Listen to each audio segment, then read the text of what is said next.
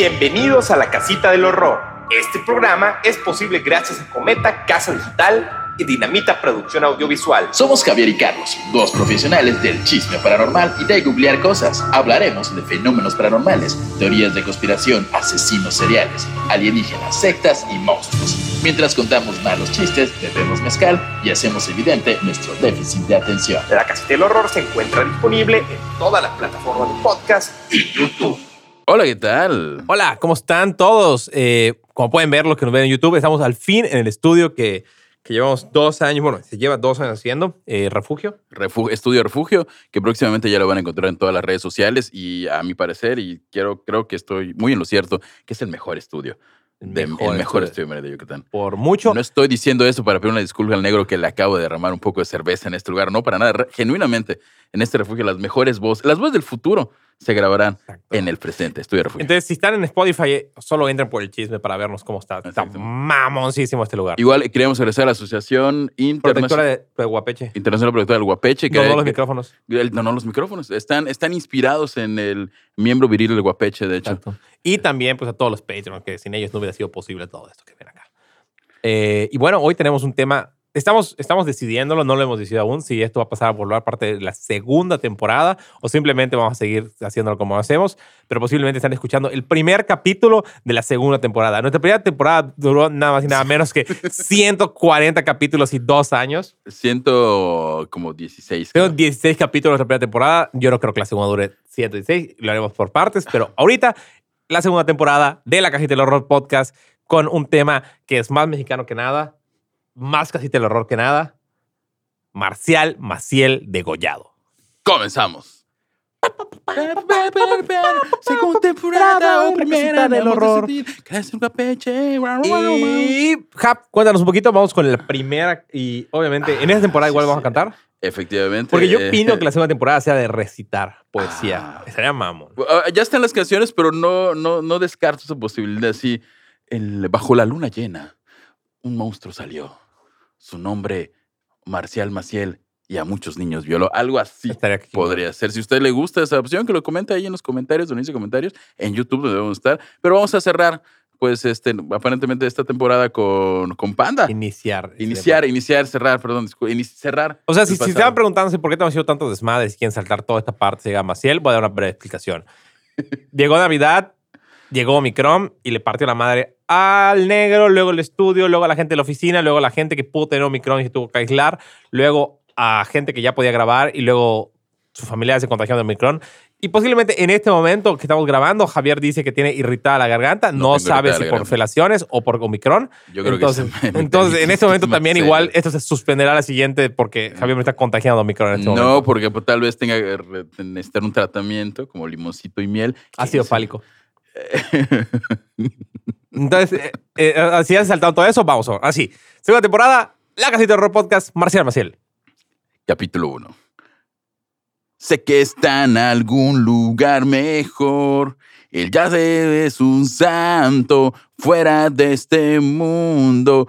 Quiero encontrar el medio para yo poder llegar a eso, poder decirle al tío que allí su cuerpo está mejor dentro de la Uy, ¿qué pedo tumba. ese Su intro? corrupción nunca llegó. Tan, tan. ¿Qué Es- con este intro de 10 minutos? me, me emocioné, la verdad. Eso, los malaventurados no lloran de panda. Eh, no sé en qué momento decidimos hacer esto, pero el monstruo más grande que ha parido la Iglesia Católica en México se llama Marcial Maciel Degollado y nació en Cotija de la Paz, Michoacán, el 10 de marzo de 1920, parte de la prole de Francisco Maciel y Maurita Degollado. Ojo a Maurita Degollado. Cotija, famoso por su queso. Eh, sí, sí. ¿Queso de son Cotija? Muy que- famoso. eh, la familia inventó el queso. Cotija. No, ¿cuál pueblo? Ah, bueno, el pueblo Cotija, perdón. pueblo Cotija. sí. Eh, yo, a- haciendo un paréntesis, tal vez no me limitaría a mexicano. Tal vez para mí, de todos los temas que hemos tocado en la Casita del Horror, creo que es el Más- sociópata más exitoso A niveles económicos. y el escándalo más grande que ha tenido la iglesia.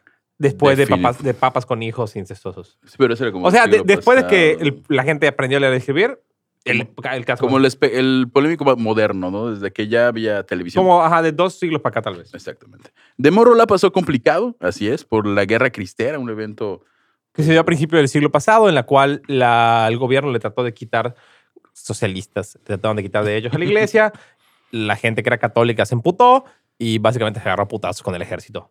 Exactamente. Y siendo el martirio, era, era como, no ilegal, sí era ilegal, no ser creyente, ser católico. Ejer- ejercer. ejercer el catolicismo. Ahí nacen muchos de los, no, se, se consolidan muchos de los mártires, la figura del mártir en México. mexicano. Surge de ahí. De, ahí. surge. De hecho, tres tíos de Maciel son obispos.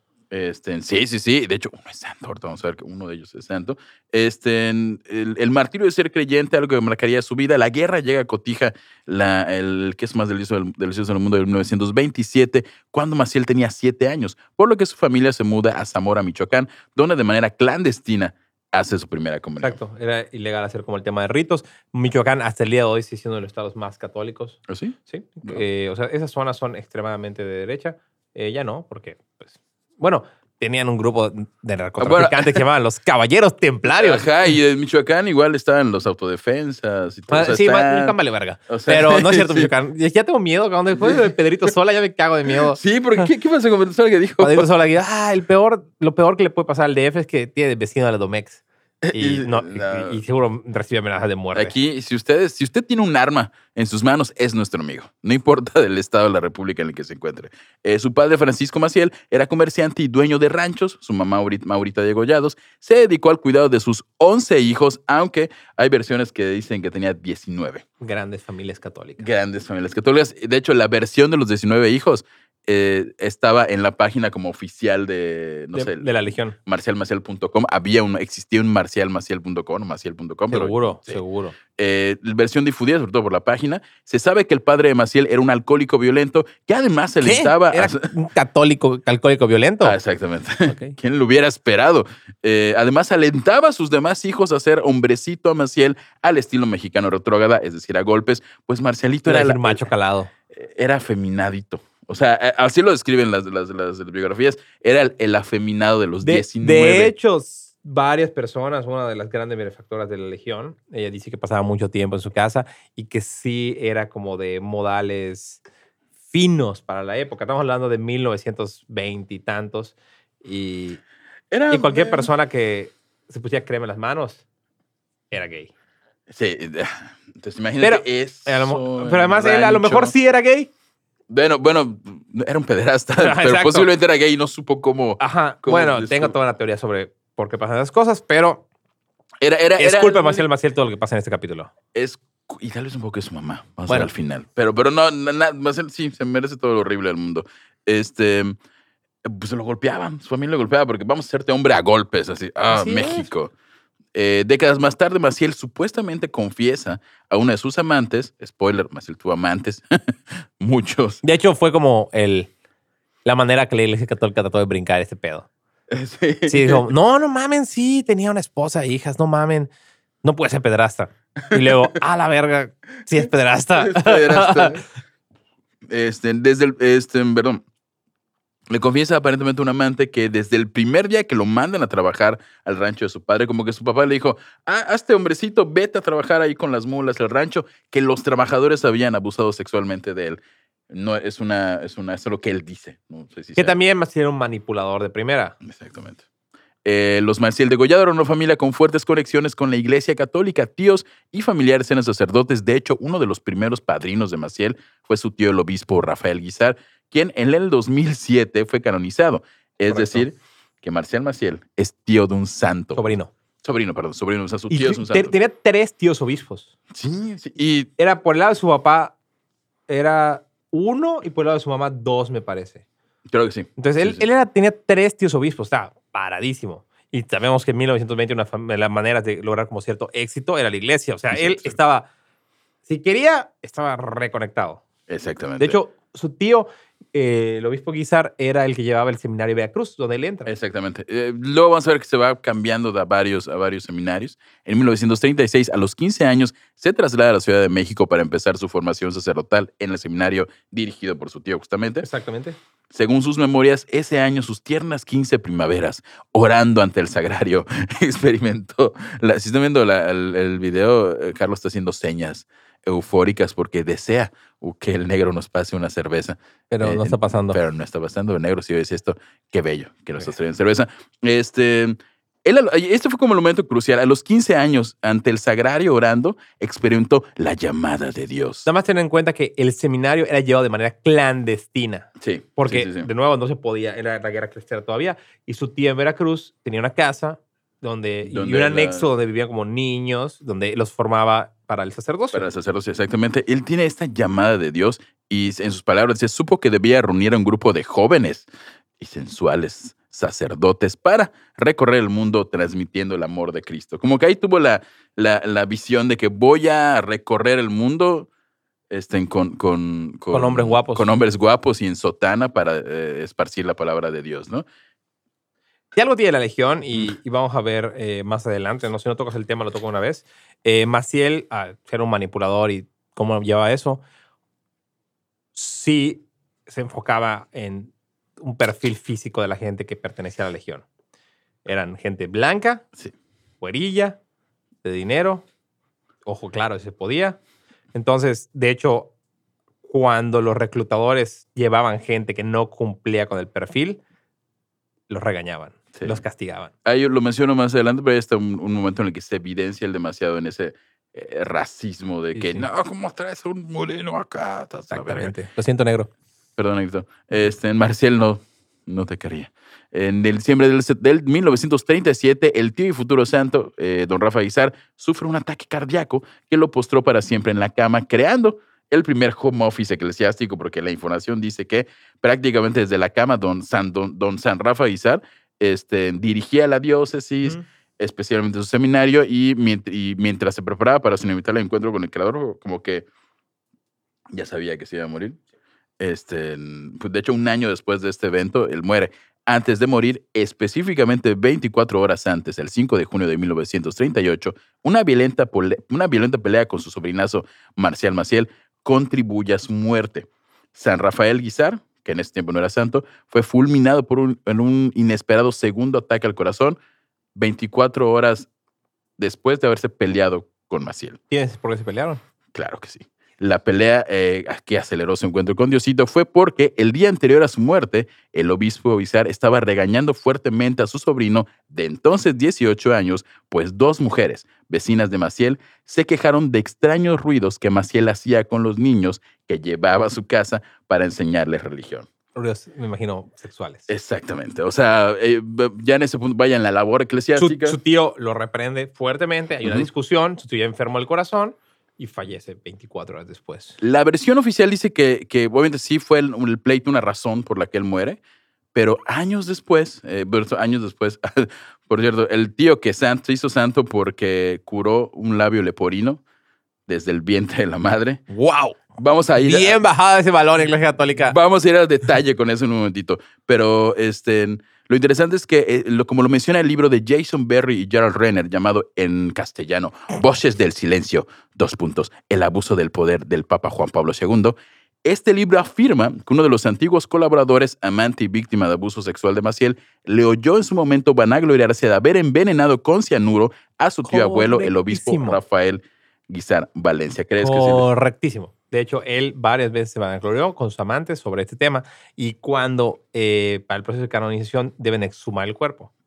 Cuando posteriormente exhuman el cuerpo. De hecho, Ah, tienes- ¿lo tienes acá? Sí, Adelante. Sí, tienes. Y te dejo una de hecho, esa- la Iglesia Católica es como decir, ese niño nació blanco porque lo curó en el vientre porque debió haber sido moreno. Sí, así. Ahorita vamos a ver lo que hizo. No, y no, y, y San Rafa Izar, que no sé si era. No importa. Para No mí es importa. una persona de su tiempo y hasta donde yo sé no cometió abusos sexuales. Hasta esa, esa- este es eso, pero tiene, tenía como poderes solo así.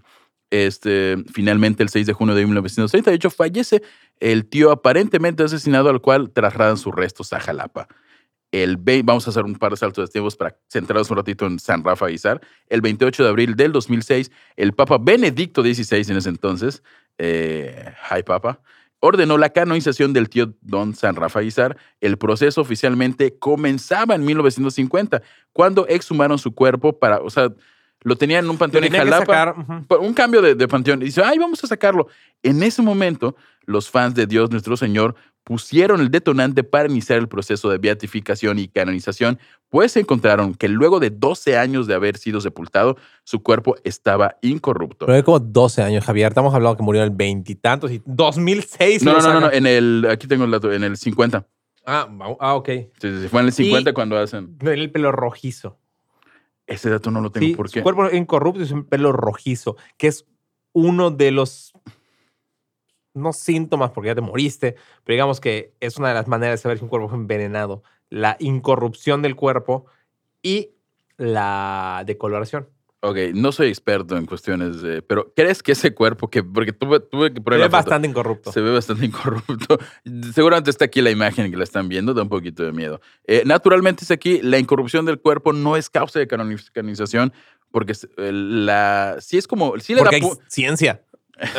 sí le da puntos, O sea, sí suma, pero no solo por eso. sí tienes que cumplir milagros. Y a eso vamos, vamos con lo, antes de O ir sea, con lo horrible. Paréntesis, voy a explicar brevemente lo que en mi cabecita significa esto. Agarras un cuerpo, le metes chingos de veneno y se muere. Obviamente no van a ir las larvas a vivir y comerse ese cuerpo. Está lleno de maldito veneno. ¿Quién va a ir? Nadie. Se queda ahí intacto para siempre. No- o un buen tiempo. No tengo el dato tal cual de que a lo mejor fue un plan real de, de, este, de Maciel hacer santo a su tío. No mames, imagínate. Yo creo... Lo voy a envenenar, me quito un pedo y luego me hago- lo hago santo y soy sobre un santo. Bitches. Vamos a ver más adelante que él sí quería, como que le salió de sorpresa y lo empezó a usar para, para oye, mi tío es el santo, obviamente, yo estoy todo Le bendito. valía madres. Eso era, él, tenía línea directa con Dios, la verdad. Básicamente. Además del gozo de la incorrupción de su cuerpo, eh, uno de sus milagros más reconocidos fue el de un niño concebido y gestado por una mujer genéticamente estéril. ¿Dónde hemos escuchado esa historia? Eh, totalmente impedida para concebir que tenía el síndrome de Dubowitz, lo cual la hace físicamente incapaz de concebir porque tiene matriz infantil y no menstruaba. Pero por la intercesión del Monseñor Guizar pudo conseguir y dar a luz a un hijo. Una pareja, no tengo Güey, el dato de imagínate dónde. una mujer o una pareja que sabe, güey, no hay pedo. Tengo- no tengo que tomar anticonceptivos, no se va a embarazar. Nunca. Está toda madre, estoy perfecto. Y de pronto, ¿qué crees? Sí, me embaracé por intercesión santo. O sea, alguien se emputó ahí. Eh, sí, eh, no creo que los- la, lo- la pareja haya dicho, vamos a rezar para embarazarnos. Porque si esta persona creció con este síndrome de Dubitz, sabía que no se iba a embarazar. Exacto. Digo, igual era 1900. Pero bueno, el tema con, con, con Guisare es que Sí. al final se vuelve un santo, Se le añade varios milagros, cura al niño del labio por un chingo leporino. de gente, es- y es, un santo mexicano, ¿qué les puedo decir? Exactamente. Nunca vamos a ver este, a Norberto Rivera en ese, en ese altar. En ese panteón. En ese panteón de santos. No. ¿Tú crees que Norberto Rivera No, lo mencionó? Creo que lo mencionó más No va a al ratito. llegar. Este, por cierto, si en- a diferencia de Marcial Maciel, San Rafa Guizar sí es popular en, en, hoy en de Jalapa, Veracruz. El 23 de octubre es su día de, de este santo. Y antes de cerrar esta sesión llamada Mi tío el santo, no podemos dejar pasar la anécdota, que por supuesto tiene que ser real, de un exorcismo que realizó siendo sacerdote, usando una hostia consagrada como arma contra el demonio, quien tenía poseída una damisela. Y por último, además de pelear contra Satanás con una hostia como espada, Como debe ser. como debe ser, eh, levitaba. Hay, hay, de hecho, lo que estuve investigando, había este. Había viejitos, pues, que decían: Yo vi levitar a Rafa Guizar. Bien, en 1923, era la guerra contra los Oh, cristeros, los ajá. cristianos eran la onda, era, era como ser hippie. Ser cristiano era como ser hippie. Sí, ese era como antigobierno, ya sabes. Eh, ah, Ana- anarco. Bueno, literalmente es en contra del gobierno ser cristero. Eh, deberíamos hacer un, un episodio de la.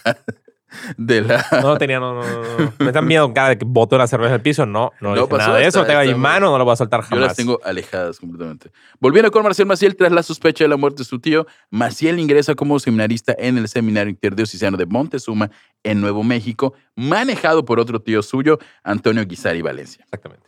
A los nueve meses fue expulsado. Y se va con su otro tío. Exactamente. ¿Nos quieres contar? No, con, no, por favor. Eh, el, con el Monseñor Francisco María González Arias, que lo admite en la diócesis de Cuernavaca, que ahí no, no entiendo cómo, cómo funcionó, pero lo mandan de allí, de ahí hacen un papeleo y lo regresan a Montezuma, que era como la chida de, de los sacerdotes, ¿no?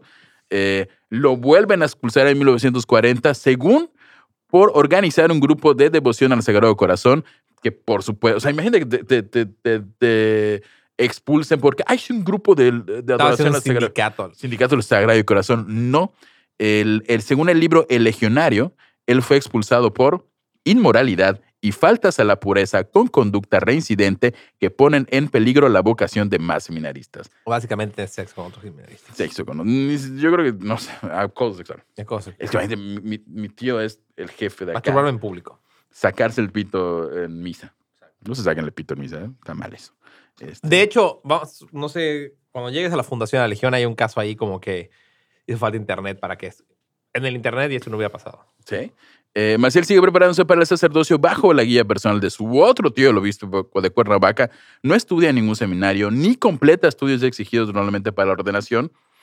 Y eh, este, sigue con esto, sigue estudiando. El 3 de enero de 1941, con 21 años y tres adolescentes de entre 12 y 14 años, o como él lo llamaba Buffet, fundó los Misioneros del Sagrado Corazón y la Virgen de los Dolores, instalándose en una casa que compró con dinero de su tío Francisco González Arias, todo esto en Veracruz, el que decías que de Veracruz, como que armó su club. Pues tenía, es que así empieza la Legión. De hecho, ese es el pre, el- el- se, se considera pre como, la. Como la fundación oficial de la Legión. La semilla que germina la Legión de Cristo. Fue un poco difícil encontrar cosas de Marcial Maciel porque borraron todo. De hecho, le- los legionarios de Cristo.com, Como los mormones controlan internet. algo así. Pero, pero, ¿por qué? Porque ellos controlan internet. O sea, son unos malditos así los mormones.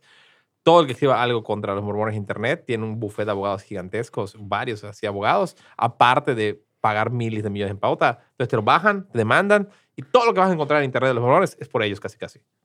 Ok. Este, de hecho, se viene uno de mormones por ahí, dicen por ahí. ¿eh? Ya estamos en eso. Este, Me estoy cagando de frío. Bajen los pingüinos. eh, por razones que se desconocen, ninguno de los 13 niños perseveró en la comunidad. Uno sí, lo vamos a ver más adelante. Aunque todos imaginamos la razón. mira que- Para los legionarios, por cierto, ah, sí, cierto, disclaimer, sí hay, sí hay narraciones un poquito del abuso de Ah, bueno, sí, sí. Sí, Eh, o sea, ahorita no, con niños. pero no, no, no. yo que a lo mejor en el segundo episodio, No, niños no. no, no, ni- no. Ninos, no. Abuelitas tampoco, Abuelitas, mamá, tías, no, no, no, no. Eso no, no. Sí, vamos a ser un poquito descriptivos más adelante. Para los legionarios, este fue el momento oficial de la fundación de la secta, que ya tenía a Maciel como director general, obviamente, y con el tiempo cambian el, el nombre a Legionarios de Cristo en 1951 y posteriormente vamos a hablar más a detalle, pero forman Reino de Cristo. Regnum Christi. De hecho, o sea, cuando estaban haciendo lo de la, lo de la formación, Ol tiene que pedir como a, pues, a Roma de que le den unos papeles para que se jale. Él estaba en Cuernavaca y no llega. O sea, no, llega primero el papel que sí y llega tarde el papel que no.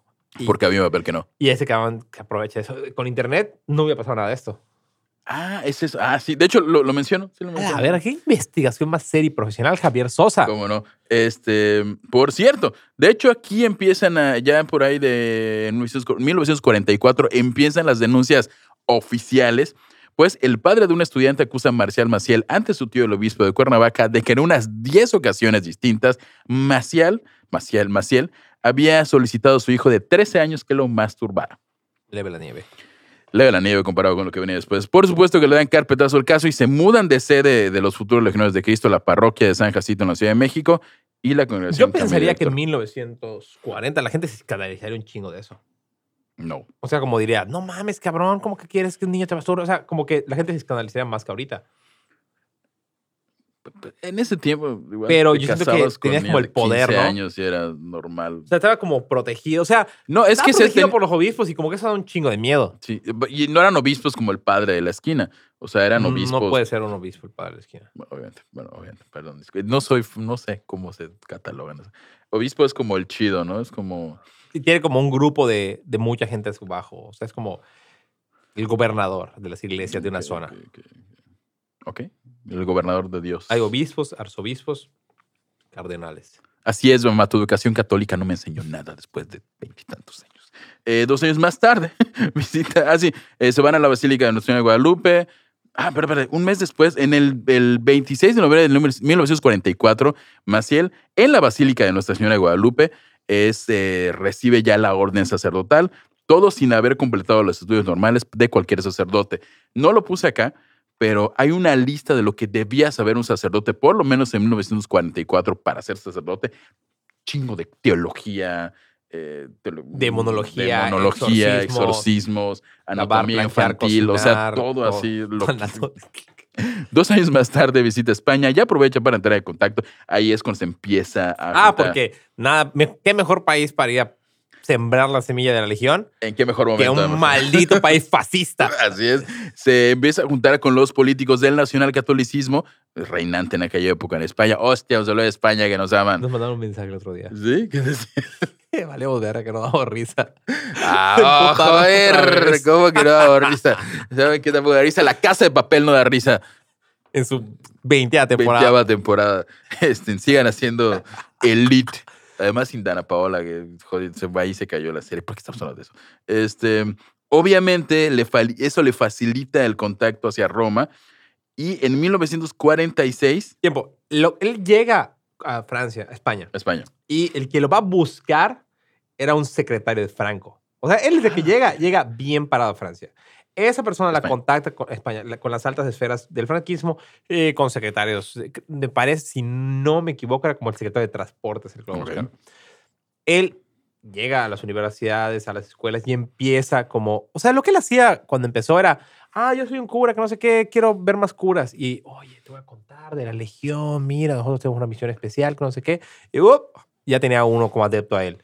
Luego, ese adepto buscaba otra persona. Él, él realmente no va como, yo tengo esta organización y quiero más gente. No, él lo fueron presentando. Y él usa el mismo modo que ya había usado en México en ciertas partes. Él creció en un entorno privilegiado, porque obviamente los obispos no cenan con la tiendita de la esquina. No.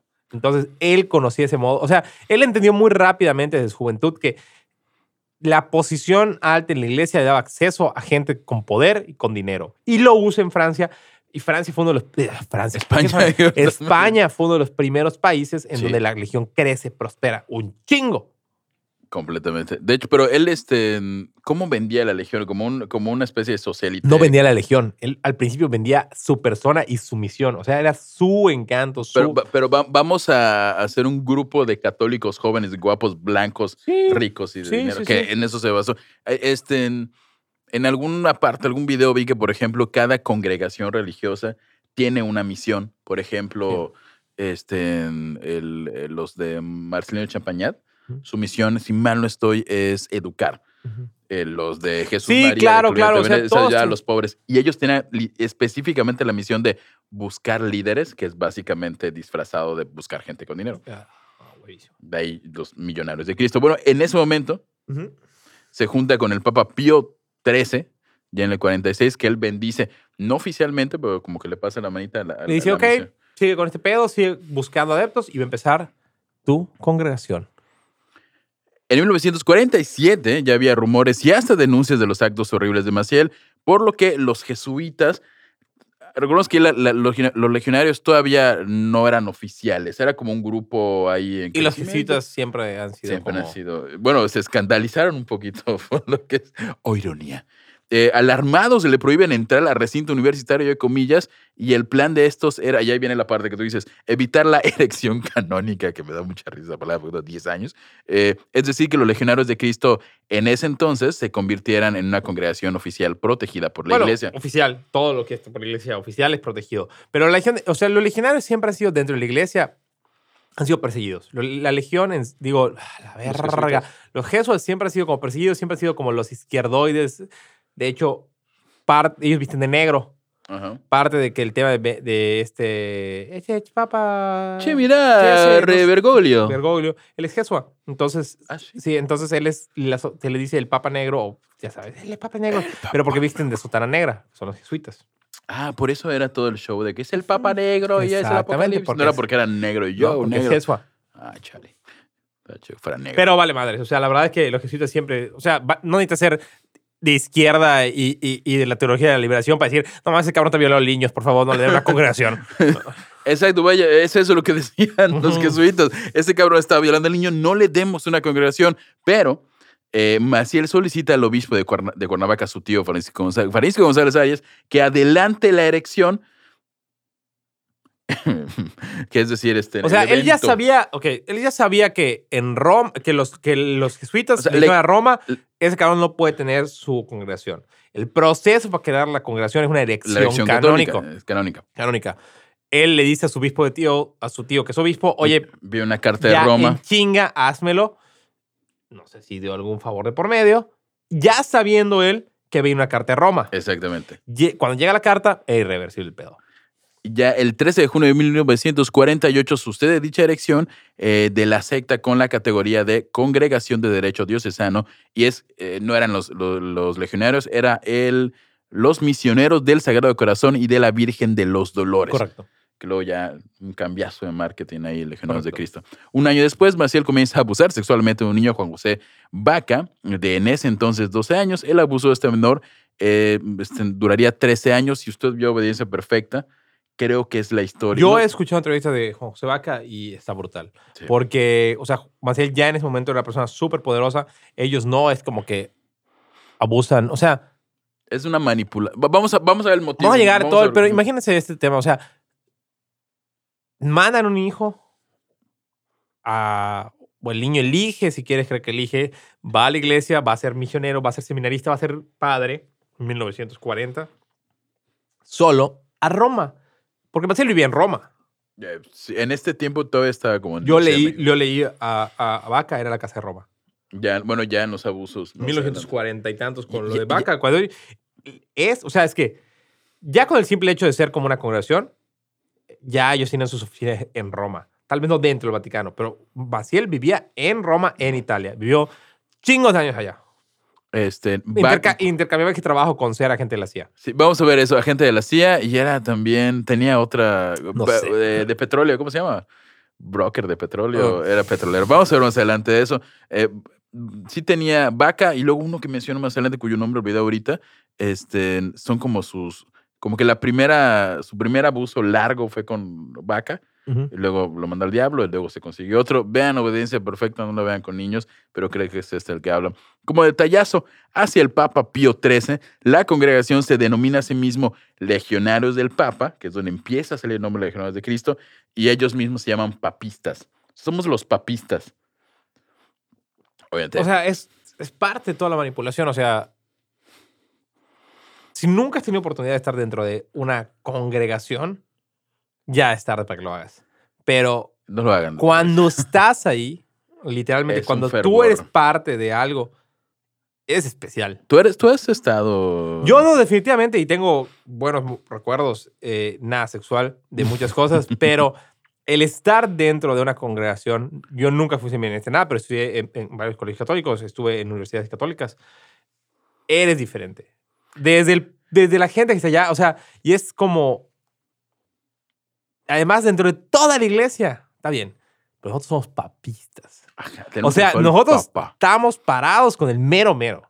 Así es. Y nuestro trabajo es ese. O sea, y tú llegas con un niño que vive en la sierra o vive en el pueblo de Cotija y le dices a sus papás que su hijo va a estar en Roma y va a ser papista. Bueno, te lo llevas y te doy una hija también y te doy la casa. ¿Qué chingados más quieres? Yo te lo doy. Exactamente, ya le estoy dando futuro a mi hijo que afortunadamente es blanco y pobre. Es- no, no, y además, ajá, exacto. Sí, tiene que ser blanco. Sí, es, es el detalle, lo vamos a ver más adelante. Este, la, la- la construcción del Instituto Cumbres en el 52 como primera obra del apostolado de la Legión de Cristo, algunos acusan eh, ante la congregación a, Marcial Maciel de ser adicto a las drogas y de realizar actos de sodomía con los estudiantes más pequeños, a los cuales les mandaba a comprar morfina. Sí, no era morfina técnicamente, no tengo el nombre en este momento, Ah, tiene otro nombre, se- se pero menciona más adelante. Sí, sí, es Eh, una varilla derivada era de una variedad del opio, porque es un- Una morfina. una morfina, pero sí, él era, era, era, bueno, un drogadicto, la verga. Sí, en 1952 ya había denuncias, en ninguna acusación procedió. En el 59 Maciel funda el brazo laico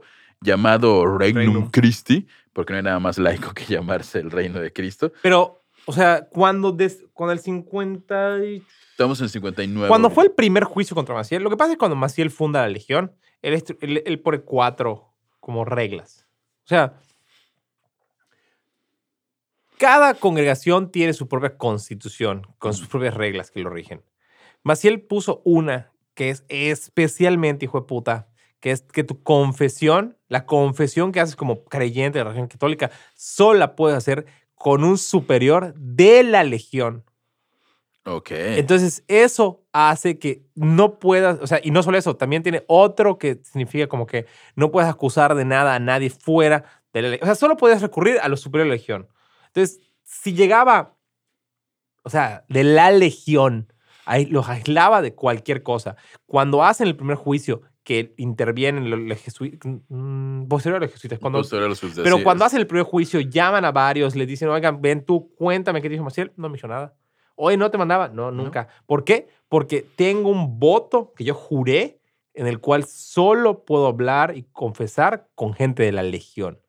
Aunque O fuera el mismísimo Papa, Solo puede, solo puede ser con gente de la legión. Es una secta de Lo que, hizo, lo que hizo Benedicto fue quitar eso del derecho y de, de la constitución o el derecho de los legionarios de Cristo y es cuando puta, se sueltan todos.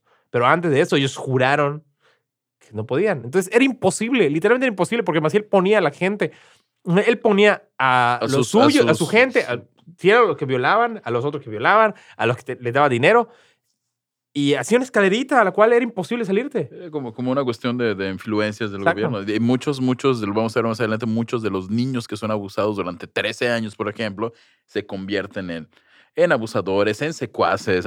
Hay uno en específico que, que del que hablamos más adelante, de que hasta convencía a las familias de no, no violó a nadie, votó dinero. Sí, claro, está- no, está no. así. Ya en el este, en 61 viaja a Dallas y fue ingresado en el hospital psiquiátrico de la ciudad de Temple por su problema con las drogas. O En sea, el fue a una oceánica, pero de Estados Unidos. una oceánica, sí, no vaya a la oceánica de acá. En el 63, eh, viviendo otra vez en España, eh, cambiaba muchísimo de... Ya, ya en Tenía varios punto, pasaportes con varios, nombres. pasaportes, se iba a todos lados. Este, es denunciado por intentar comprar morfina en una farmacia. Un tribunal civil lo condena y le interna nueve meses en una clínica de desintoxicación al norte de España. 63, o sea, Valía madres. valía madres. O sea, él estaba, estuvo seis meses allá. Tenía pasaportes. Ni qué su nombre. Sí, vamos a ver los O sea, nombres, tenía sí, sí. cinco o seis pasaportes. Valía madres. O sea, nadie le iba a hacer nada. Y no solo eso. Nadie en la legión, o sea, iba a ir a decir, iba a ir a decir a la doctrina de la fe, que no me acuerdo el nombre, que era donde estaba antes Ratzinger. Ah, se lo menciono O sea, nadie iba a decir, oigan, ¿qué creen? Tengo ese cabrón por adicto a morfina Ah, ingresado. no, no, y- porque no podían. Y lo, lo- hay alguien que lo dice más adelante y, este, y lo mandan a la verga completamente. Este, en el 64, Marcial funda la Universidad de Anáhuac y ya en el 65 la Congregación de los Legionarios de Cristo, para que pasa a depender directamente de las Santas Sedes cuando ya se vuelven oficiales en el 65, por decirlo así. En 1970, el Papa Pablo VI crea la prelatura territorial de Chetumal, donde sería mandado, eh, donde este, sería donde Maciel mandaría a los legionarios Ajá. de su la prelatura, la prelatura de Chetumal. territorial de Chetumal, que No hay peor castigo que, que irte a Chetumal. No hay gran diferencia entre 1970 y ahorita. Es, realmente crean una orden territorial en el culo de México. No decías tú mal, te amamos un chingo. No- solo no nos gusta que coman chocomil con cochinita, porque es real, dato real. Pero está acá cerca, no, no está cerca, está como siete horas. Pero lo que hace es que sistemáticamente Maciel a cualquier persona de la región que tiene opiniones en contra, diferentes o demás, ah, no, ¿qué crees? Vamos a abrir una casa misionera en Chetumal, te vas para allá. Y empieza a mandar sistemáticamente a toda persona que vaya dentro de la legión, para Chetumal, para Chetumal, para Chetumal. Eh, y desde eso, Chetumal es un castigo ir a Chetumal. Es un castigo. Lo único bueno de Chetumal es el chur chicken, que está muy rico. En el, Eso es en Campeche. Ah, men, sí, sí. no, no, no tiene nada que ver. Olvídalo, olvídalo. Su chur chicken es muy bueno. Una vez tuve la, la oportunidad de comer allá. Este, que abrir uno en Mérida. Chur chicken, qué pedo, patrocianos, por favor. El 20 de octubre del 76, el sacerdote Juan José Vaca publica una carta en la que describe los abusos sexuales que sufrió en manos de Maciel y presenta una lista de 20 compañeros que le consta que también sufrieron abuso sexual a través de la Anunciatura de Washington y envía la misma información al Vaticano. Obviamente esto no se queda.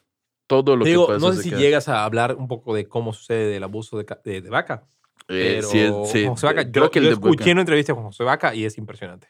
¿Cuál es la de Cuando están en Roma. El Papa me dijo, creo que sí lo menciono. Ajá, Si no- ok, si ok, no- ok, ok. Hay una hay un capítulo, insisto, si usted está escuchando con un niño, quita al niño, ni con su abuelita. Ah, Más adelante sí se pone, no muy explícito, pero sí lo Pero lo puedo poner explícito. Pero lo ponemos, no, poner explícito. Este, en el 77 fallece la madre de Marcial Maciel Maura Degollado Guizar, quien tiene su capítulo más adelante. Por cierto, a Maciel no le encuentran hasta ocho días después del fallecimiento porque estaba en Acapulco desde hace meses enamorando a Norma Baños, una camarera de en ese entonces 17 años, a quien él se le presenta como su otra identidad, Raúl Vivas, millonario y empresario petrolero. Diez años después engendrará una hija llamada Norma Hilda Rivas Baños. En defensa de Maciel, quiero decir que en los 70 Acapulco. no mames, a huevo querías estar allá. Pero él tenía, no tengo idea cuántos, pero 17 años. En defensa de Mañel, Acapulco. Acapulco, los Acapu- 70. Acapulco hasta el día de hoy.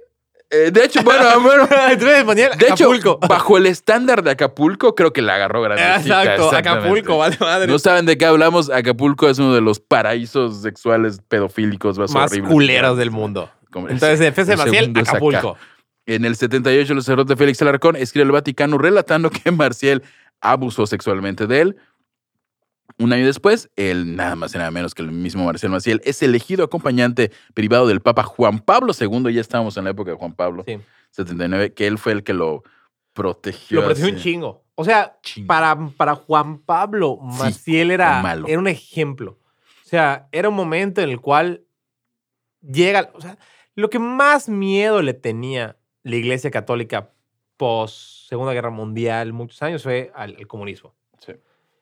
Y básicamente Maciel instauró esta manera de catolicismo católico voraz, capitalista, de gente, dinero, dinero. Entonces, obviamente para, para, para Roma era, este cabrón trae chingos de dinero, trae niños, trae gente, trae estudiantes. O sea, tú ves cuando la, gen- la, gente de la Náhuac iba a Roma, era chingos de gente que volaba a Maciel. O sea, era como, este es el ejemplo de, de, de una congregación moderna, de un capital, de, de, De una, de, una co- congregación moderna como de una congregación que deja dinero. exitosa. por- Esto es lo que buscamos. ¿Se acuerdan que antes todos éramos pobres? Pues no, ahora lo- lo- vamos- todos vamos a tener Y- dinero. De ahí nacen los Exacto. millonarios de Cristo, el mote que les El mote. Y de ahí, Maciel. México creo que es el lugar, si me equivoco, que me puedo equivocar después de... En América Latina, México fue el país más visitado por Juan Pablo II. Creo que sí. Este, Y todo o mucho fue gestionado por la Legión.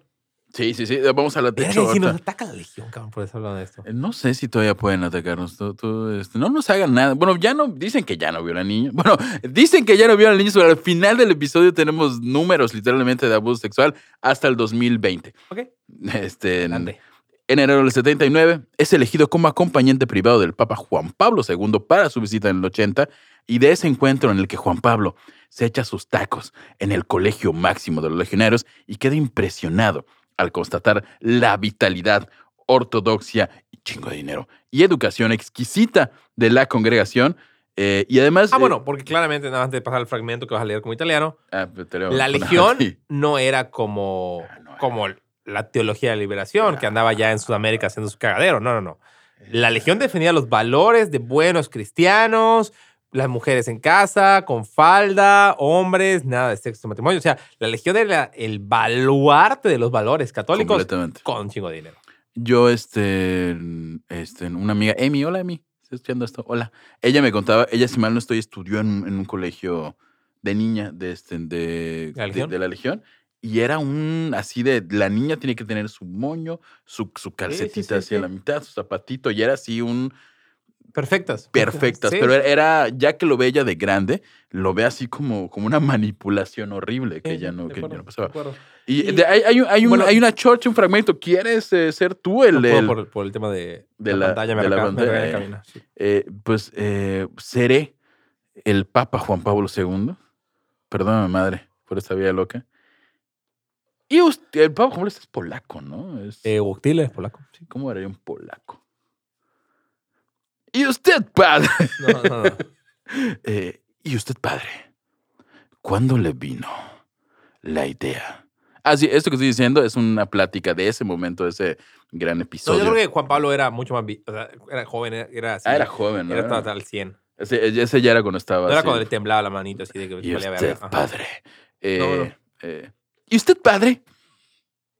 Eh, ¿Cuándo le vino la idea de crear la Legión? Le preguntó Juan Pablo II a Marcial Maciel, la primera vez que cenaron juntos en el comedor privado del Santo Padre. La respuesta de Maciel fue inmediata.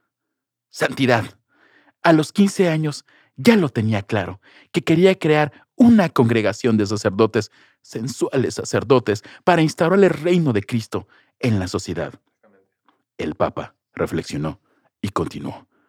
Pues sabe usted, Padre Maciel, yo a los 15 años aún no había sido ordenado y no se me pasaba por la cabeza llegar a ser Papa. En defensa de Juan Pablo, Estaba- en Polonia. Estaba en Polonia. ¿Saben la putiza que le pusieron los nazis a Sí, Polonia? Sí, sí, sí. es ¿Sabes de quién estaba por allá? Ratzinger, haciendo todo lo opuesto a lo que ¿Saben? Ah, Exactamente, es nada más. Que, que nada más. entiendo, Juanpa. Te entiendo. Ah, No, pero la verdad, No, al final Juan Pablo la cagó. la cago cabrón. Yo sí era, cuando era niño católico y así. De sí nada, era Legión. fan, sí era fan. La Legión, todos, todos los mexicanos que adoran a Juan Pablo. ¿Es la Legión? ¿Es, Sí, es la sí, Legión? Toda esta figura eh, santa de Juan Pablo II es por la Legión. Claramente es la Legión. sí. Este, y luego me dicen que escondía estos secretos porque pues, un saludo igual a, ¿cómo se llama? Teresa, ay, la madre Teresa de Calcuta, que era parecido a ese horrible. Tengo mis opiniones diferentes. No soy, no, no, no hay la cabalidad, me clavé mucho con Juan Pablo II. Bueno, o sea, como esto va a ser de dos capítulos, vale verga. En mi opinión, y meramente personal, la madre Teresa de Calcuta era una gran hijo de puta. Pero la gran diferencia para mí es que la madre Teresa, toda la hijo de que hizo, las hizo en una convicción de su idea de la fe. Maciel era un manipulador ególatra que todo lo que hizo lo hizo en puto beneficio personal. de lo- esa- van a gloriarse. El sueño de Maciel era ser santo. Sí, sí, o sea, lo hizo en beneficio personal. La madre Teresa de Calcuta, sí, una grandísima hija de puta.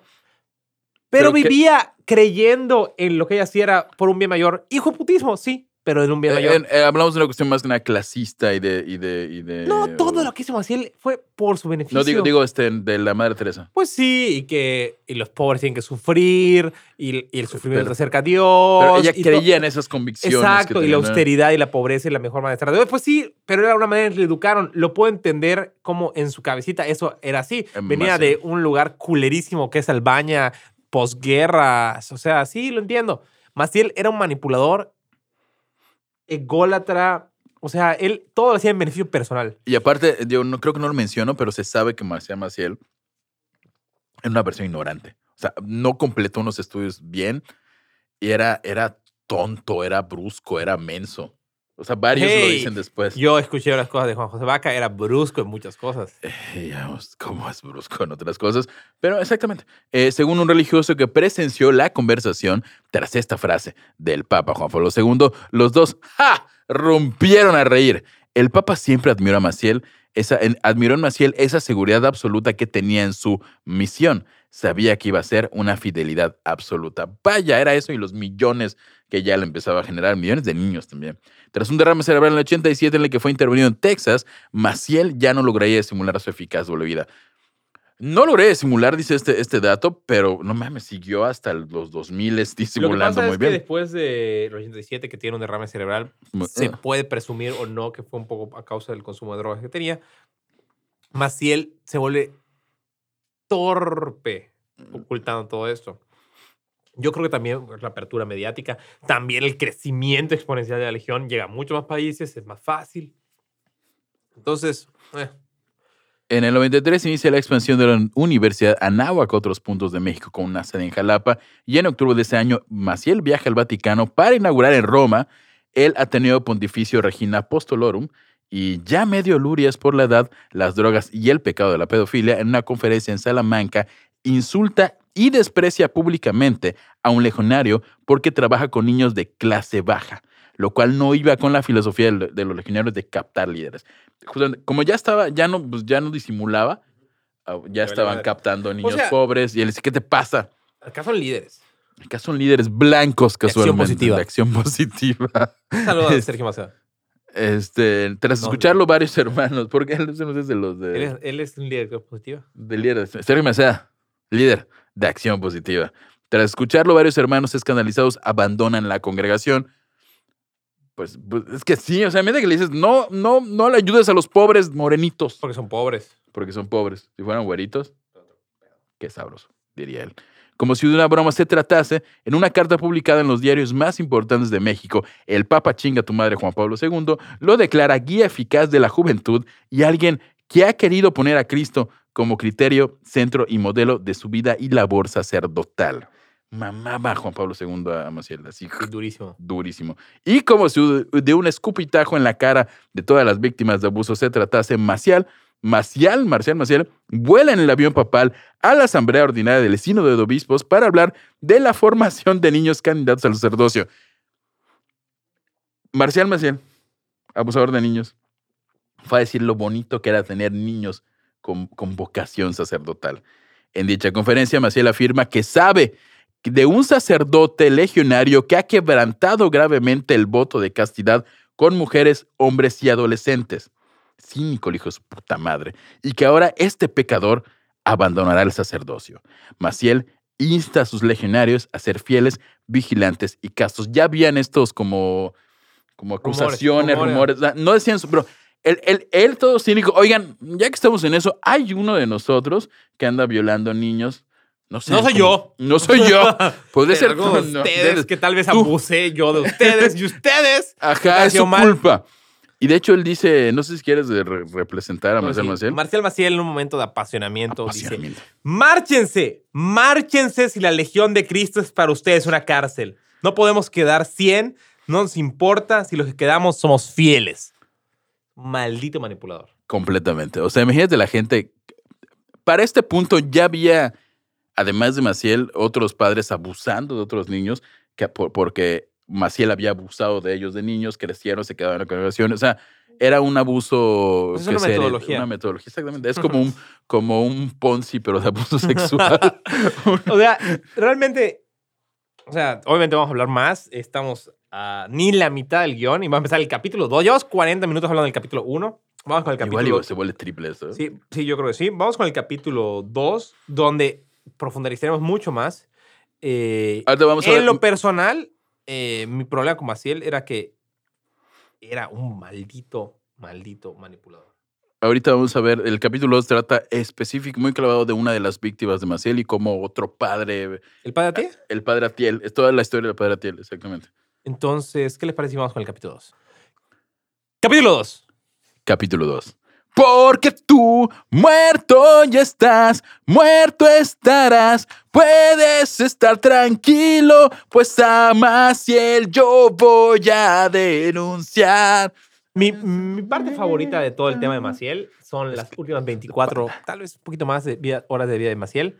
Y desgraciadamente llegaremos a eso dentro de dos o tres horas. Pero nada más quiero decir que hace poquito la Legión sigue apareciendo en Panama Papers. ¿Ah, sí? Claro que sí. ¿Cómo no? ¿Quién creen que lava dinero para Maciel? Bueno, para la Legión, los de Monterrey.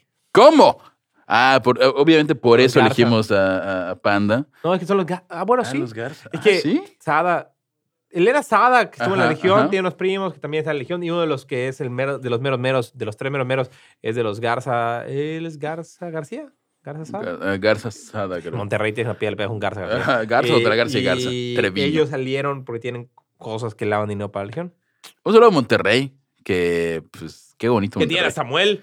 Que tiene a Sam- Samuel. ¿qué, qué rollo ahí? Invítanos, ¿no? Dinos, podremos. Ponte nuevo, Samuel. Ponte nuevo, nuevo Samuel.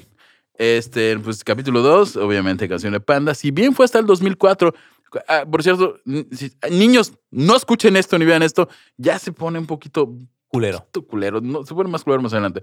Si bien fue hasta el 2004 cuando las acusaciones contra Marcial Maciel se convirtieron en una bomba mediática, a esta, esta lucha comienza 10 años antes, en el 94. Ya vimos que comienza desde antes, empiezan a haber este, denuncias, pero como que la primera denuncia organizada y fuerte es de parte del sacerdote Alberto Atié. De hecho, manda carta. Él man- man- hace un chingo de cosas. Este, y que es requerido por una pareja de ex alumnos del colegio irlandés, que tengo entendido que igual es de los legionarios, o algo tiene que ver con los legionarios, este, para que asista y reconforte un viejo ex legionario, el ex legionario moribundo, José Manuel Fernández Amenábar. Ok, hablamos en un principio y muy cortamente de, este, De los primeros. de, de José Vaca, Ah, Juan José. el que le sigue como en- en Son los primeros que se pegan. Sí, José, eh, ajá, exactamente. Como que primero fue José Vaca, José Vaca, asumo, muere o no muere, ¿verdad? No, Sí, está sí, vivo. sí, vivo. José Vaca. Este, pero el siguiente preferido de Maciel fue José Manuel Fernández Sabanábar, de nuevo En la película La Obediencia Perfecta, no sé si retratan a Amenábar o a Vaca, pero es este mismo, mismo adolescente que crece con Maciel. No, y que llega a en cargos un- altísimos dentro de la Legión de Cristo. Exactamente, eh, que de hecho él era rector de la Universidad Anáhuac en el 82 y 84, uno de los primeros integrantes de la congregación fundada por Maciel Maciel a principios de los años 40. A ti acepta el encargo que, o sea, a ti, eh, como que le oye, hay un chavo que se llama este, Namenábar, ven a como hablar con él porque está medio malito, está enfermito, tenía un problema, si no estoy, cardíaco. El ex rector Fernández Amenábar apareció en una cama, o sea, se encuentra en una cama del hospital español que le pagaba la familia del empresario Manuel Espinosa Iglesias. Le quedaban dos meses de vida, estaba moribundo, pero Fernández Amenábar no deseaba confesarse ni tener a un sacerdote a menos de tres kilómetros de distancia. y Ay, ya veremos tocó un sacerdote, no lo quieren hacer. Exactamente. Este, sin embargo, como que el padre Atié, como que era buena onda, eh, pues, vamos a hablar, no sé qué, encargado de confortarlo, Fernández Amenábar accede a recibirlo, pero aclara que no tiene intenciones de confesarse. En el libro La prodigiosa aventura de los legionarios de Cristo, eh, del 2001, Alfonso Torres Robles ubica al sacerdote Fernández Amenábar como uno de los primeros 24 seminaristas españoles que se suman a la Legión de Cristo. Es El de, de, de este primer ahí de España. Ajá, el franquismo. Era, era franquista. Era franquista completamente. Ahora, sin embargo, nada parecía unir al antes Rosaganta, si lo dice acá, extractor de la- de la Uni- Universidad Anáhuac, encargado de reunir fondos millonarios para la Legión y construir relaciones con empresarios de primerísimo nivel.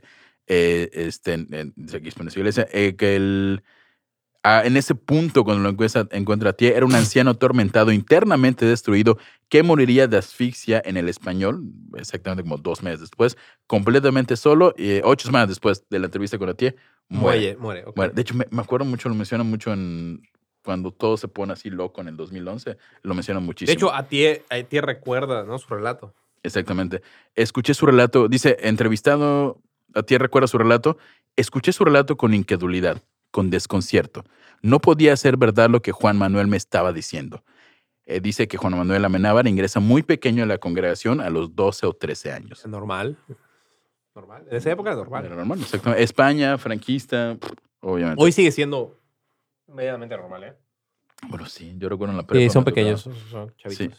Eh, Maciel era para él como para todos un gran misionero, el fundador y la encarnación de un hombre santo.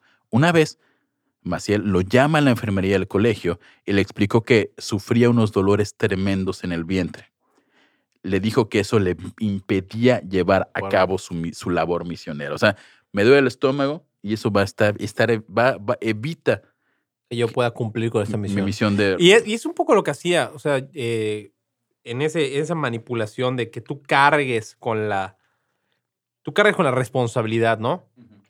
A Elena Sada comenta que a Maciel le decía como, tú tienes un llamado, tú tienes una vocación al sacerdocio, a ser un consagrado, una consagrada, en el caso de Elena, una consagrada. Si tú no la aceptas, tú vas a cargar con toda esa gente a la que no pudiste llegar por rechazar tu vocación. O sea, esa manipulación es de culpa. Es lo mismo. Yo tengo una misión, no la puedo hacer porque tengo un problema. Y depende de ti. Que yo pueda tú hacerla. cargarás con esa culpa si no puedo. Estoy A un niño de 12, evangelizando, 13 años, 13 un cabrón en Roma, no mames. Perdón si invento madres todo este capítulo, pero es que de verdad Se merece pocas Marcial cosas en Maciel el todo- mundo, todas las pocos mentadas de temas tan mal como Marcial Maciel. Sí, de esto, este, hacer este guion arruinó mi diciembre completamente. Maciel, eh, desde acá, eh, lo llama a la enfermería, le dije que eso le impedía hacer su labor misionera. Maciel le dice que este problema se lo platicó al, en ese entonces Papa Pío XIII y que él le había autorizado que lo masajearan. En pocas palabras, que lo masturbaran, porque eso le hacía calmar sus dolores y por tanto le, decía, le, permitía llevar adelante la importante misión apostólica. Maciel llevaba a los niños en un proceso de confusión tremendo, dice acá, según cuenta Juan Manuel, eh, quien conocía varios casos. Cuando ellos le comunicaban su incertidumbre moral, obviamente, que te diga un padre, oye, soy un santo, me duele la panza, para que se me quite, me tienes que masturbar, pero el papa, ese güey, Ya no hay que pedo. ya me dijo que no hay pedo. Obviamente los morritos se, se- Ay, ¿qué pedo? ¿Qué está pasando? Él los tranquilizaba, porque no solo tenía la autorización del papa para esos tocamientos, también podía confesar, o sea, De hecho, en Derecho Canónico, eso es uno de los temas más importantes y una de las cosas que más le reimputaron a Ratzinger. La confesión del testigo o del- de la confesión del cómplice. ¿Cómo es la confesión de cómplice? Tú no puedes, en derecho canónico, confesar a un cómplice. Yo maté a alguien, tú eres mi cómplice, pero como yo soy sacerdote, yo te confieso y te perdono a ti. O sea, yo estoy. Si tú matarías a alguien. Si tú y yo lo somos sé- cómplices y Y yo yo- te confieso, te estoy absolviendo, te, te puedo absor- te, te has confesado conmigo, te quito tus pecados. La confesión del cómplice es uno de los grandísimos y más grandes pecados que tiene la iglesia en el derecho canónico. Y era básicamente lo que hacía Maciel. Tú vas a masturbar a mí, tú vas a cometer un acto que es pecado conmigo, no hay pedo. Yo a ti te voy a perdonar. Yo estoy perdonando a mi Yo, yo, cómplice. yo a lo mejor. Ajá, tenían esa. Ah, ok, ya entendí, ya entendí. Entonces, Ah, bueno. Deja eso, o sea, lo entiendo con otras personas. Esos niños no eran cómplices, eran manipulados. Pero esa manipulación, además de, no, no, pero no hay pedo. Como por si estás Yo dudando. veo que te ajá. perdone la Yo iglesia. hablo con Dios. Y es uno de los grandes, grandes pecados del derecho canónico. Este, mm, ok, ok. Eh, con esto dice aquí, lograba un atrapamiento, paulativamente los iba convirtiendo en víctimas y cómplices. Los enredaba en la idea de que Dios estaba presente y no había ningún problema. Digo, le digo, cómplices. Y luego los perdonaba. Eh, uno de los originarios explotado sexualmente por el sacerdote, eh, por, eh, perdón, Juan José Vaca, dice acá, este, mm, Juan José Vaca comenta que empezó con esta, con este, como, ¿cómo se- como que este, este, esta, hecho, yo de- vamos la- a la enfermería. Exacto, yo así. escuché la narración de Vaca. Pero fue creciendo, fue, bueno, lo lleva la, o sea, es que al principio de la era, enfermería era como el, uno a uno. era como el, Maciel. Maciel con el niño, masturba. grooming. No había grooming porque puta era directísimo ese pedo, pero eh, Juan José Vaca comenta que, por ejemplo, él llega a la enfermería en Roma, él estaba en la casa de Roma, y que había otro padre presente. Y que era parte del Sí. pedo, como que le decía, Amenábar No hay lo menciona coño. también. a este cabrón acá, velo. Porque yo traía a otra persona si estuviera Si mal. esto estuviera mal, no tendría un no tendría testigo. otra persona y que esa persona, que ese otro sacerdote daba la espalda y todo pasaba. Eh, Juan José Vaca dice que la primera vez que, que sucedió esto, eh, hiper explícito lo que viene, por favor. Váyanse, niños. Le dice Maciel que tiene el problema, que lo tiene que masturbar. En este caso, yo escuché, no sé si en el tema de vaca, pero que tenía que extraer una muestra, Ah, sí, sí. sacar el veneno. Sí, era con vaca, sí es con vaca. Porque Amenábar solo lo masturbaba. Ajá, exacto. Entonces le, lo empieza a masturbar y le dice, no, no, no, no, no, lo que estás haciendo está mal, clavera, que no sé qué. Ven, te voy a enseñar. Y empieza Maciel a masturbar a Juan José Vaca. Lo hace de tal manera tan violenta que eh, lo desgarra el tema del prepucio. Dice Juan José que no, no podía orinar del dolor. Y posteriormente le dije que se vista, que porque iban a decir las misas del mediodía. Era creo que viernes, sábado Viernes, santo. sábado santo, sí. Exacto, o sea, y de ahí literalmente se va a dar la misa de sábado santo. Y luego al día siguiente, y luego los dos días, y así uno tras otro. Estaban en Roma, era la casa de Roma. Era- sí, recuerdo que esta- eh, tenía, era como una excursión. No excursión que habían hecho, era, tenían Bueno, no, porqué. No, Bueno, ellos- en la casa de en Roma, sí, Roma, cierto, sí, en literalmente seminaristas en Roma. Ok, eh, volviendo con, con, qué feo, con Amenábar, eh, dice aquí, a medida que fui creciendo, me convertí en uno de los confidentes más cercanos a Maciel. Estuve encargado de conseguirle recetas médicas y de traerle de las farmacias La la, dolantina. dolantina, que es esta eh, variable de, De la de la morfina. que para que en los hoteles inyectara esa droga y pasara días completamente drogado bajo mi cuidado. Tanto cabeza, perdón, tanto vaca como, como, como Amenábar de ser las víctimas infantiles crecen y se convierten entre sus cuidadores y sus cómplices realmente. O sea, porque ahorita vamos a ver lo que, lo que hace Menábar. Este, este, además de la- las drogas, este, no solo colaboró con Maciel en la fundación de las instituciones educativas como el Cumbres y el Irlandés, recibió asimismo la encomienda de realizar el control de daños. En el 83 fueron violados 30 alumnos del Cumbres. El padre Juan Manuel se encargó de disuadir a los padres de las víctimas para que no llevaran a cabo la denuncia penal. 30 alumnos del Cumbres en el 83 fueron abusados, aparentemente violados, dice acá, por Marcel Maciel y asumo este, secuaces, ¿no? Eh, algunos de ellos les ofreció becar a sus hijos hasta la universidad. El trabajo de Menábar era, oye, te violaron a tu hijo, no te preocupes. no, te lo su- ¿qué? ¿Cuánto cuesta? ¿Cuánto cuesta? cuesta? que hayan violado a tu hijo? Ponle un precio a esta madre. Están becados toda- y, no, est- y están becados en el Cumbres, en, En, la universidad, en la universidad. todo el náhuatl. todo lo tienen arreglado. Es de eso se encargada. Algunos otros, como el caso de una mujer a la que Fernando M. González identifica como Elsa N., los amenazó y atemorizó hasta el punto de obligarlos a salir del país. Explícate, Juan Manuel era el encargado de evitar que se presentaran los problemas graves. O sea, no es una cuestión, te voy a México. comprar. En México, porque En estaba México, sí, en ya está en México, sí. Era rector de la Náhuac en ese punto. Este, no solo era como te voy a comprar, ah, no, no aceptas dinero. Pues sí sabes que, que el tío de este cabrón es un papa, es un santo. Sabes que se lleva con Juan Pablo II. O sea, sabes lo Pero que puede hacer. No va a llegar a ningún lado. Déjalo así, solucionémoslo. Solucionó y eh, la gente se espantaba y se iba del país. Repartía dinero y amenazas. Su recompensa a esta acción fue la rectoría de la Universidad Anáhuac, que asumo es un cargo que importantísimamente millonario.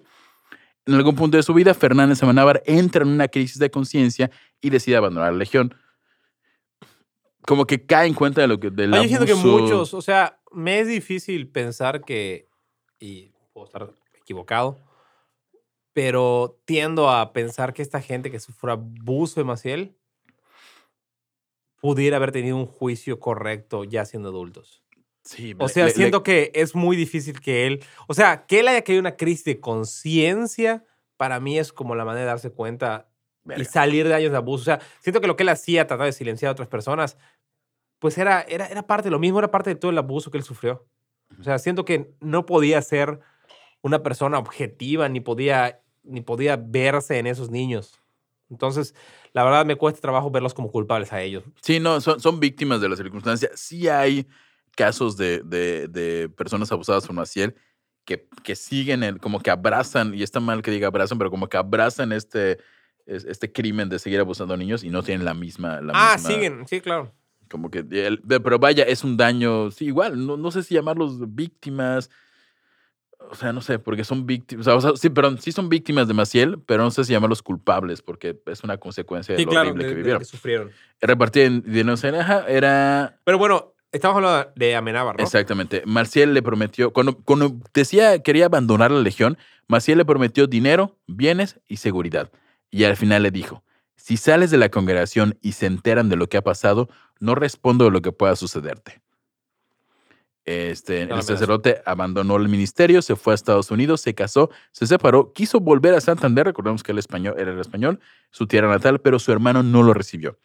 La legión obligaba a sus miembros a apartarse por completo de sus familias, así que su hermano le dijo, güey, te fuiste hace un chingo de años a seguir a Dios, chinga Eh, tu madre. No, y ni siquiera eso, los fomentaban. O sea, de nuevo, en el libro que estuve leyendo de Lea Sada, como que ellos tenían permiso después de dos años. Sí. Después de, de- después de los primeros dos años tenían permiso de pasar, creo que ocho días al año con su familia. Pero era también visto como un signo de debilidad. ¿Ah, sí? Entonces, ella dice que pasó años, cuatro, cinco, seis años sin ver a su familia. La familia de Elena Sada tenía muchísimo dinero, entonces como ella estaba en Estados Unidos, pues la visitaba de vez en cuando, pero ella como que buscaba, ¿no? Porque era visto como un signo de debilidad. Este, eh, de esta- del caso de Elena Sada, hay un libro, el libro Ave Negra. Ave Negra, busquen el libro Ave Negra. Menciona un poquito adelante de Elena Sada, pero realmente no me clavo tanto porque Hay un chingo de material. 10 mil, 10 mil años de material. Juan Manuel vuelve a México muy deteriorado. La gente importante que lo apreciaba, que justamente estos alumnos del, del, del irlandés, lo ayudan un poco y de ese modo logra conseguir esta cama en el hospital de la Beneficencia Española. Hablando con Atié, el padre Fernández él, eh, llora desconsolado. Dice, Marcial me destrozó mi vida, me destruyó. No lo voy a perdonar. Pero tras hablar con Atié, su confesor, cierra con la frase, perdono, pero pido justicia. Y es cuando la historia se pasa un poquito con Atié, que se agarra esta... Agarra como la historia de Amenábar. el Amenábar. Pero, pero en ese mundo Atié era un, era un devoto, completamente... Se le cae toda la, Sí, sí. la, no sé, la ideal- idealización que tenía de toda la congregación católica, ¿no? Al despedirse Fernández, Amenábar hizo una petición. Si muero, lo que creo que va a ocurrir muy pronto, quiero que celebres la misa de cuerpo presente y le digas a la gente que vas a ver ahí que yo he perdonado, pero pido justicia. Tenían la intención de volverse a ver, pero no se vieron más. En febrero de 1995, Atié fue llamado para celebrar la misa de cuerpo presente de la hora difunto Amenábar. Terminó los oficios con esta frase. Tengo un mensaje para ustedes. El padre Juan Manuel perdonó, pero pide justicia. Advirtió que, y en ese punto es cuando hay, hay en- cuando pasa eso, ocho personas, ocho, que en estaba este, en Vaca, Ajá. ocho exalumnos, ocho exseminaristas, ocho, ocho padres, fueron a esta misa y se, como dice, oye, Descuadraron ahí. ¿sabes qué? Este, a nosotros nos pasó lo mismo. Se le acercan cuando concluye el servicio Y le dice, entendemos perfectamente el mensaje porque nosotros también somos víctimas, fuimos abusados por Maciel. Y estos ocho, no hablo tanto de ellos porque son los ocho que como que lo intentaron por la vía legal. Sí, hacen la carta, la manda al Vaticano y Ratzinger les dice, verga. Creo que ellos iban, buscaron, no, los ocho fueron, mandaron allá, los mandaron a la verga y fueron más como a los medios porque después ya les hacen caso. No, pero- A ti es el que, el que va, les dice, les dice, oigan, va chido, yo voy como con mi, aún creyendo en, en- en- en el Vaticano, en la ¿no? estructura religiosa. Voy a ir al Vaticano, así, no sé qué, no sé qué, no sé qué. Eran ocho exlegionarios que estaban luchando por sacar a luz todo esto. Comenzaron con la tía durante horas. El padre se enteró aquella tarde y nuevamente no lo podía creer de las historias, la visita en la enfermería, todos los patrones que seguía Maciel, ¿no? La promesa de la absolución, amenazas de lavado de cerebro y en ciertos casos la ayuda para conseguir dolatanina. O sea, los utilizaba para conseguir, pues sí, drogarse. niños a buscar drogas. O sea, nadie pregunta por eso. Bueno, sí pregunten. Si un niño no les quiere comprar ese niño droga- llega a buscar drogas, pregunto más que un adulto. ¡Hola! ¿qué pedo? tiene dolatanina. Ay, ¿cómo sabe este niño? No le voy a dar, seguro es para un dolor de la pierna. Ignoraba que en 1956 el padre Luis Ferreira, uno de los legionarios abusados por Montpère, le decían Montpère, que es eh, en francés es mi padre. Ok. Ah, bueno, la manera de decirla, Maciel, sí. Mi padre. Eh, eh, que de hecho en alguna oración o texto que medio vi, cuando, lo poco que pude encontrar de cuando querían a Maciel, así le llamaban Montpère. Sí, sí. El cumpleaños de Montpère. Ay, vaya Montpère. Oh. Hasta varios eran pretenciosos. Hasta eso. Este, en, en este punto, en el 56, eh, escribió una carta de 13 cuartillas que contenía una lista de las víctimas de Maciel, así como su adicción a la morfina. Ignoraba que el arzobispo Miguel Darío Miranda había enviado la información a la Santa Sede sobre las faltas contra el sextum cometidas con alumnos de la congregación y el hábito de inyectarse nervantes que ya había degenerado en un vicio de, de difícil curación. Ignoraba también, que, lo, que el obispo Sergio Méndez Arceo había escrito, o sea, se estaba dando cuenta que no era la primera vez que alguien estaba Ajá, no era el único ni el primero, exacto. El obispo Sergio Méndez había escrito una comunicación que señalaba que Maciel poseía en el Santo Oficio a un oficial encargado de ponerlo al tanto de las denuncias en su contra. Ignoraba también que durante casi medio siglo Marcial Maciel había sido encubierto y protegido por papas, obispos y una buena, parte de la curia romana. No sabía que los tentáculos de la legión envolvían al hombre más poderoso del Vaticano después de Juan Pablo II, el cardenal Ángelo Soldano, considerado como protector principal de- Sodano. Sodano, perdón, protector principal de los legionarios en la Santa Sede. Ajá, Ángelo Sodano era Sí, está. un cabrón que estaba muy, muy bien parado. No sé si era secretario del Papa o estaba en, en la parte de la doctrina de la fe. No, Ratzinger está en la doctrina de la fe. Exactamente. Pero el pedo era que cualquier denuncia que llegaba, mm, honestamente yo creo que lo sabía Juan Pablo. Sí, yo igual creo. O sea, la gente que he leído, montones de cosas que he leído sobre que No, no, no puede ser que no llegaban a Juan. Pablo. No, sí llegaban, sí llegaban. Está bien, pero Sodano era como ese colchón entre, no, no, no, no, este pedo. Las palabras que eh, no sé si están acá era, no sé si a ti igual le dicen, eh, el señor Maciel, Maciel es una persona muy querida por su santidad, así que por favor, deja hacer esto, esto no va a proceder. Así se lo decían a los papas por Ratzinger. Eh, lo, creo que lo mencioné un poquito. Eh, reportero Jason Barry en el 96 viaja a México enviado por The Hartford Current. Realiza una lenta y minuciosa investigación. En febrero del año siguiente, el testimonio de los ocho exlegionarios, es lo que digo, lo- los ocho exlegionarios donde está Vaca, es lo que llega en el 97 a los medios. Sí, con la jornada. Con la jornada, exactamente. Atié como y luego, que de hecho, seguía después Carmen Aristegui hace un libro. en el 2005, lo mencionamos en el 2004, 2004. hace un libro. este, este, la jornada literalmente publica la información. Ah, Y- pendejos. Mm, Pues sí, nomás, obviamente. Al poco, a poco de la aparición de la... pu- Punto aquí, esta información sale, nadie se la cree. ¿Cómo va a ser? Porque además en la maldita legión de Cristo, esos cabrones lo que Es- hacían es con con lo- toda la gente le decían, es que esto es normal.